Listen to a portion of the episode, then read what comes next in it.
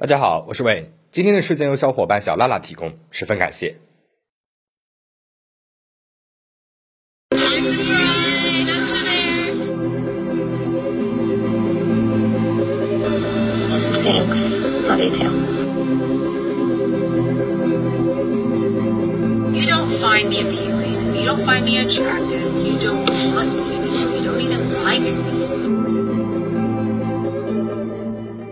二零一八年四月二十三号的晚上，马克·杰拉多正在餐厅里面等待着妻子詹娜的到来。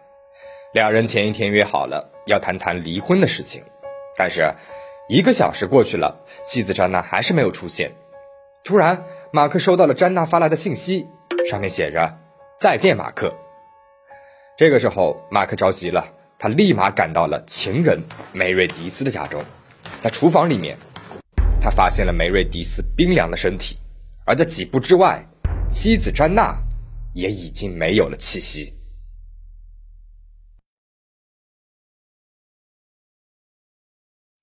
一九八六年的夏天，十八岁的马克在学校里面认识了十六岁的詹娜。詹娜热情活泼，有着一头金发、灿烂的笑容和漂亮的蓝眼睛。马克对詹娜一见钟情。四年之后，两个人重逢了。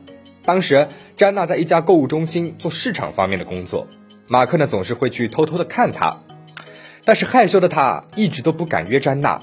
和马克不一样，詹娜呢是一个敢爱敢恨的酷女儿。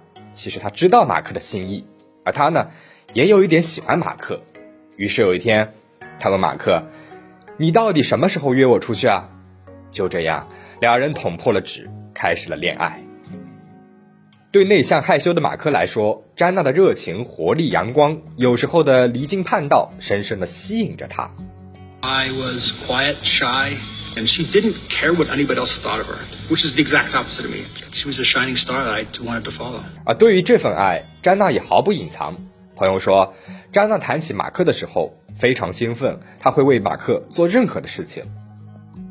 一九九三年十月二十三号，两人走进了婚姻的殿堂。那一年，马克二十五岁，詹娜二十三岁。两人一直都没有要孩子，两只宠物狗就是他们的孩子。外人看来，马克和詹娜是一对幸福美满的夫妻。他们的 Facebook 上面有很多甜蜜的合影，其中有一张照片上，马克和詹娜手挽着手，牵着狗走在沙滩上。马克评价说。这是我最可爱的妻子最喜欢的一张照片了，但是和很多的夫妻一样，生活啊，它并不全是甜蜜的。马克和詹娜也会吵架，在马克看来，强势的詹娜永远是那一个挑起争吵、说狠话的人，而夫妻俩最大的烦恼呢，是来自经济上的压力。二零零八年金融危机的爆发，让这个家庭的财务状况急剧恶化，随之而来的。是不断的争吵和抱怨，一直到二零一一年十一月，两人结婚十八年后，搬到了南卡罗来纳州，找到了新工作，有了新的环境，婚姻似乎恢复了最初的甜蜜。夫妻俩做的都是市场部的工作，马克的事业蒸蒸日上，而詹娜呢，却没有丈夫发展的这么好。二零一七年，詹娜被解雇了，和工作一起丢失的，还有詹娜的自信和乐观。他一直找不到新的工作，看着妻子的情绪一直很低落，马克决定换一个城市生活，说不定在新的城市里面会有更多的机会，詹娜的情绪呢也会好一点的。马克在找工作的时候，发现特拉华大学的市场营销部正在招聘一名创意总监，便发邮件询问职位的相关情况。很快，他就收到了请他去参加面试的回信。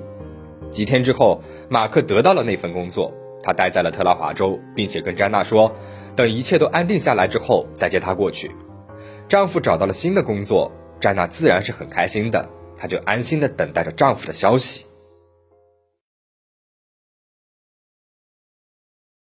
二零一七年十二月，马克把一切安顿好之后，把詹娜接到了特拉华州的威尔明顿。这个时候，夫妻俩已经分开了四十多天了。虽然威尔明顿是一个陌生的城市。但是詹娜对未来的生活充满了期望，她相信跟丈夫在一起一切都会好起来的。然而，詹娜很快就感觉到了不太对劲，她觉得马克和她没有以前那么亲密了，而且马克总是提起他的女上司梅瑞迪斯。虽然说都是工作上的事情，但是提起这个女上司啊，马克的语气和神态总是有一些微妙的变化。凭借着妻子的直觉，加上种种的蛛丝马迹，詹娜怀疑马克与比他小十五岁的女上司有了婚外情。但是这一切也只是猜测而已，在人生地不熟的特拉华州，他无从求证。詹娜整天被怀疑和不安折磨着，她找了一个私家侦探监听了马克的电话。不出意料，马克的确是出轨了。詹娜亲耳听到了丈夫和女上司之间的对话。I felt more joy, more excitement this fall than I ever did before. I want to see you again today. I really want to. It's kind of me too. Thanks. Love you too. 得知真相之后，丈夫的虚情假意忽然变得一刻都难以忍受了。他决定跟马克摊牌。面对妻子的质问，马克承认自己爱上了别的女人。詹娜倒吸了一口凉气，没有想到马克这么坦然，还说的这么轻松。二十多年的婚姻岌岌可危。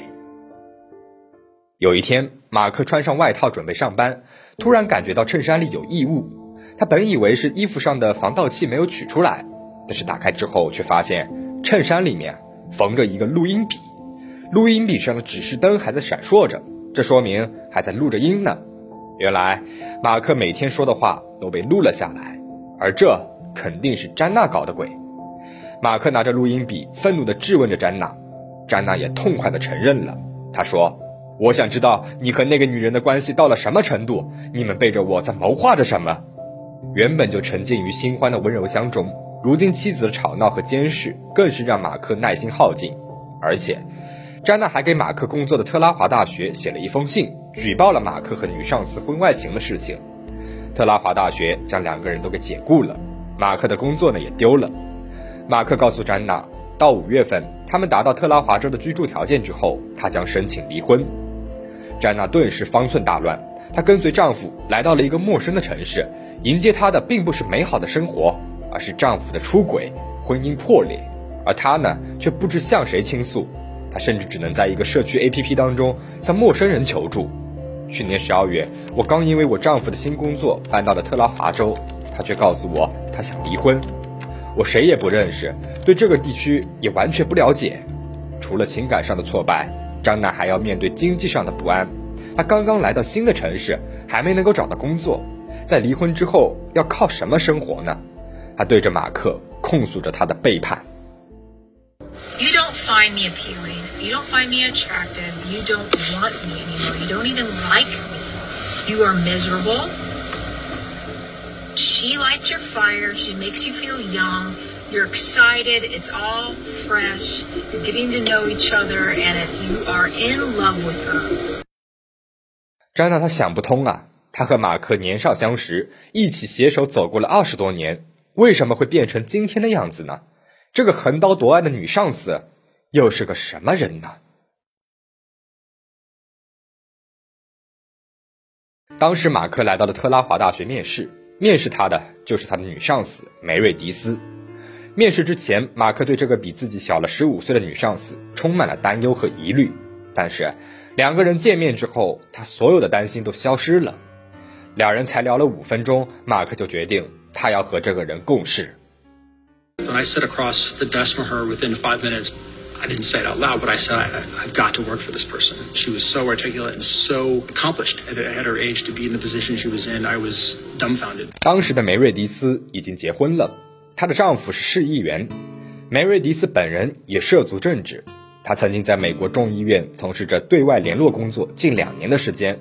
他还负责撰写新闻稿和追踪媒体报道等工作，他也曾参选州参议员，因此在当地呢他是有一定的影响力的。在周围人眼中，梅瑞迪斯是一位精力充沛、才华横溢的年轻女性，也正是这些特质深深地吸引着马克。马克接受了特拉华大学的工作，并且在2017年的11月搬到了特拉华州的威尔明顿，而在与妻子分开的四十多天里。马克渐渐与梅瑞迪斯产生了感情。据马克说，最初是梅瑞迪斯请他喝酒的。那天，他们聊了很多关于与另一半的关系、各自的婚姻等等。梅瑞迪斯说自己九年的婚姻生活就像是一场秀，尤其是最后三年，感觉每天都是在表演。而马克说起了和妻子的经济压力、和妻子的争吵、妻子的失业等等。梅瑞迪斯夸奖马克说他做的很棒，他是一个很好的丈夫。这让马克感觉非常意外，因为詹娜呢，他从来没有对他这么说过。而现在，一个他敬佩的女性，他的女上司这样夸奖他，让他得到了妻子那里得不到的自信。就这样，慢慢的，两人从聚会变成了约会。并且在认识一个月之后接了吻，之后两个人就陷入了不可自拔的迷恋当中。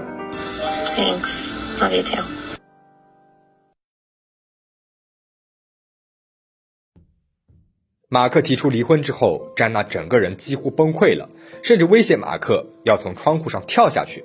马克安抚了她，并且建议她去看心理医生。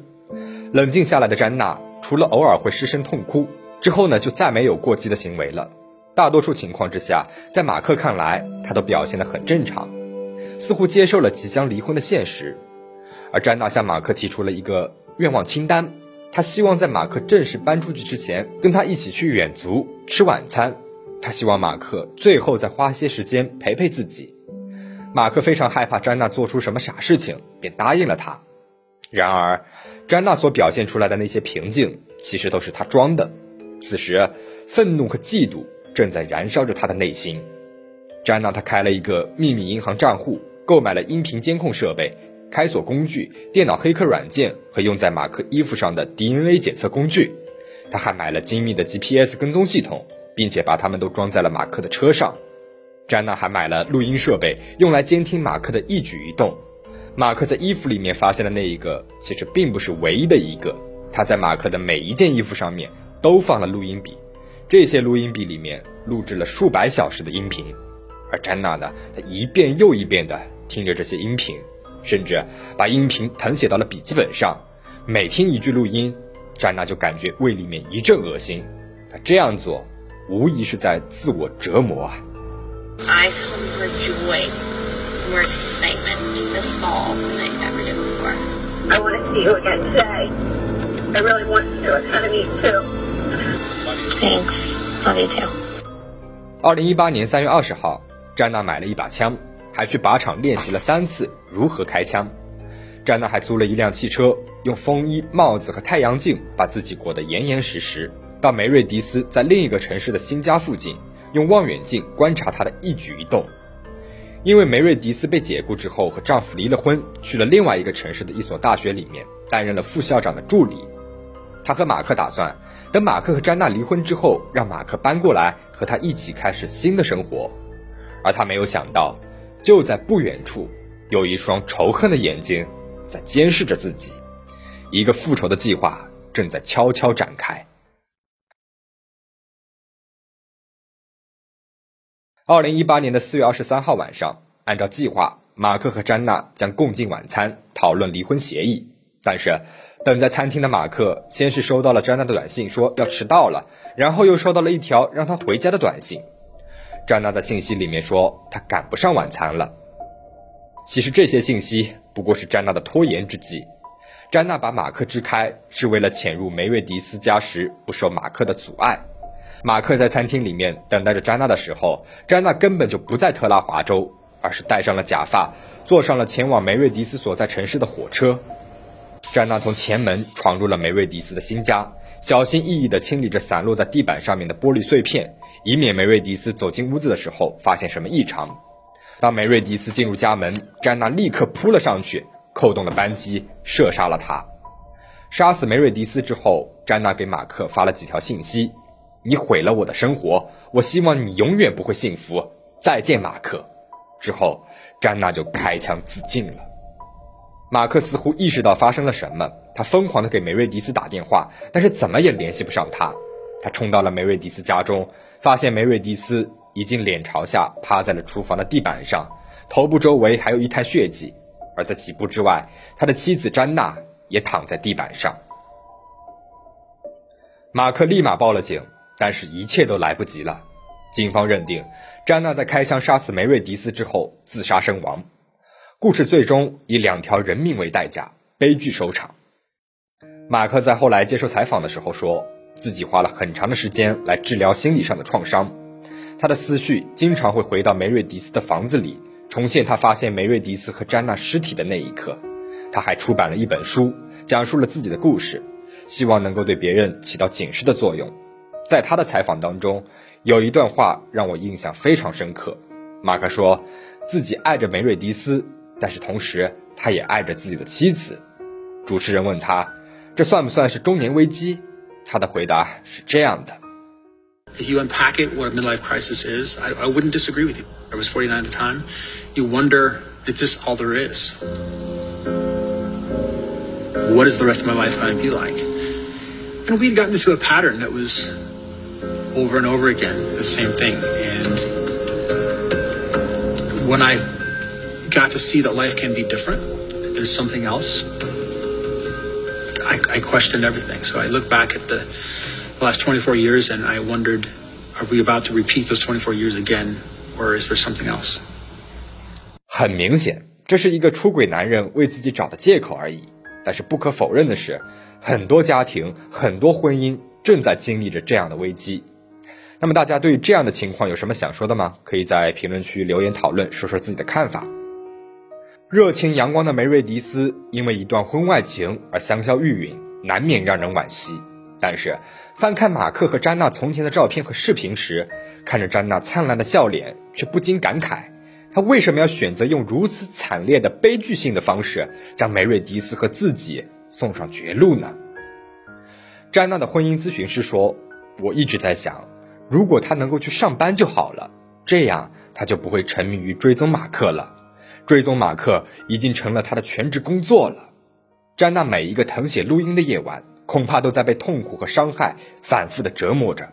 他给自己的情绪寻找的出路是做一个审判者。他不想放过他们，却也因此没有办法放过自己。最后呢，我还想说说这个女上司梅瑞迪斯，破坏别人的婚姻肯定是不对的，道德上我们难以容忍。但是不能否认她是一个女强人的事实。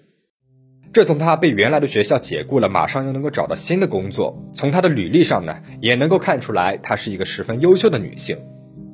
我最近呢，也在一篇文章里面看到了一个值得大家讨论的一个现象，想和大家分享一下。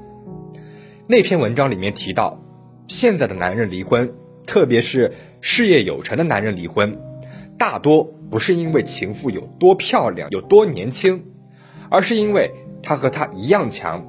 要么是业务能力很强，可以和他强强联手；要么是社交能力很强，可以带来很多的资源等等；要么是身家和男人不相上下。